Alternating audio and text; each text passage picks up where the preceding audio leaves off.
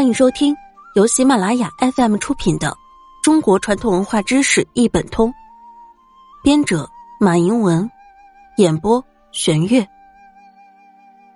第二十二集，闰月的由来。如果你常翻日历，你会发现阴历上总是会出现闰月。闰月是怎么来的呢？气候由冷到热，再由热到冷，这一个周期就是一个回归年。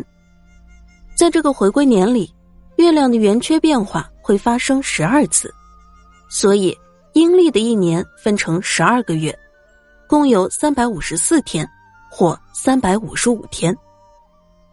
例如，一九五六年丙申年就是三百五十四天，六个大月，六个小月。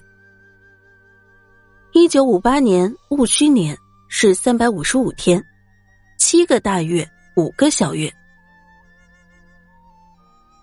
阴历一年是三百五十四天的时候，比回归年短十一天多；一年是三百五十五天的时候，比回归年短十天多。这样三年不就是要短三十多天吗？为了适应气候冷热的周期，就要增添一个月。这个额外增加的月就叫闰月。